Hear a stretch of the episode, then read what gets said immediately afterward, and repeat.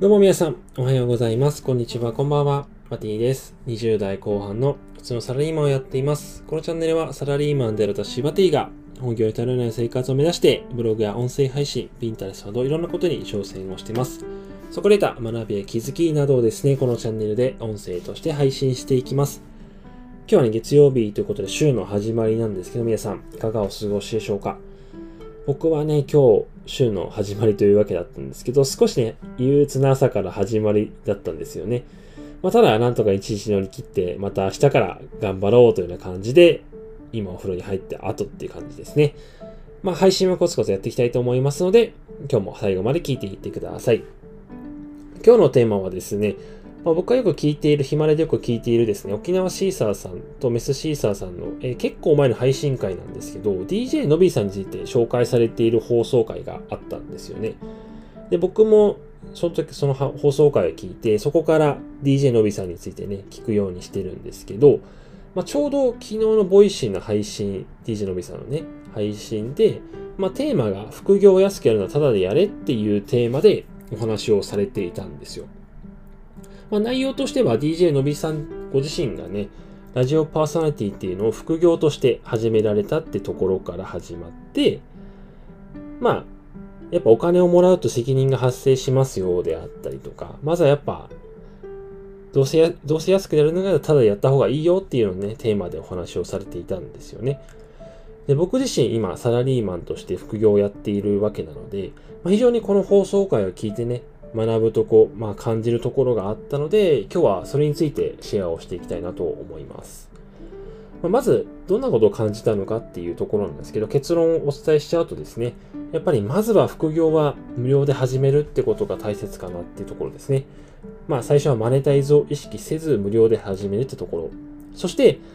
まあ、その上認知を高めていくことでですね、マネタイズっていうのが後でからついてくるんじゃないかなってところを改めて感じました。まあ、さっきもお伝えしたようにね、DJ のびさん自身も、ラジオパーソナリティっていうのをね、副業としてやられていたんですよね。まあ、今もそうなのかな。で、しばらくの間は、本当始めてから十数年間ですよ、お金をもらっていなかったってことなんですよね。本当に行き帰りの交通費だけで、全くラジオパーソナリティとしてのお金はもらっていなかったっていうことなんですよね。いや、すごいですよね。まあ、その後結果的にまあ続けていく中で、まあ、いろんな紹介を受けてね、あの、お金とか、えー、まあ、発注とかいただいてるみたいなんですけど、まあ、僕もね、やっぱ音声配信をやっている以上ね、すぐにでももしマネタイズができるんであれば、やっぱそれはね、お金が欲しいとは思うわけなんですよね。まあ、けどやっぱ最初は、やっぱ無料で、まあ、自分だから提供できることっていうのをね、発信し続けていくことが、まあ、今の時点では自分にとっては大切かなっていうことをね、この配信を聞いてすごく強く思いました。やっぱそれを続けていけば、まあ、いずれね、マネタイズとかもね、ついてくるかもしれないですし、まあ、他にもいろんなチャンスっていうのがやってくるんじゃないかなっていうふうに思ってます。まあ、もちろんね、チャンスは自分で掴み取りに行くっていうことが大事だと思うんですけど、まあ、まずはやっぱ無料で、まあ、とりあえずギブの精神でね、発信っていうのを今続けていきたいなというふうに改めて感じたような、えー、配信会でした。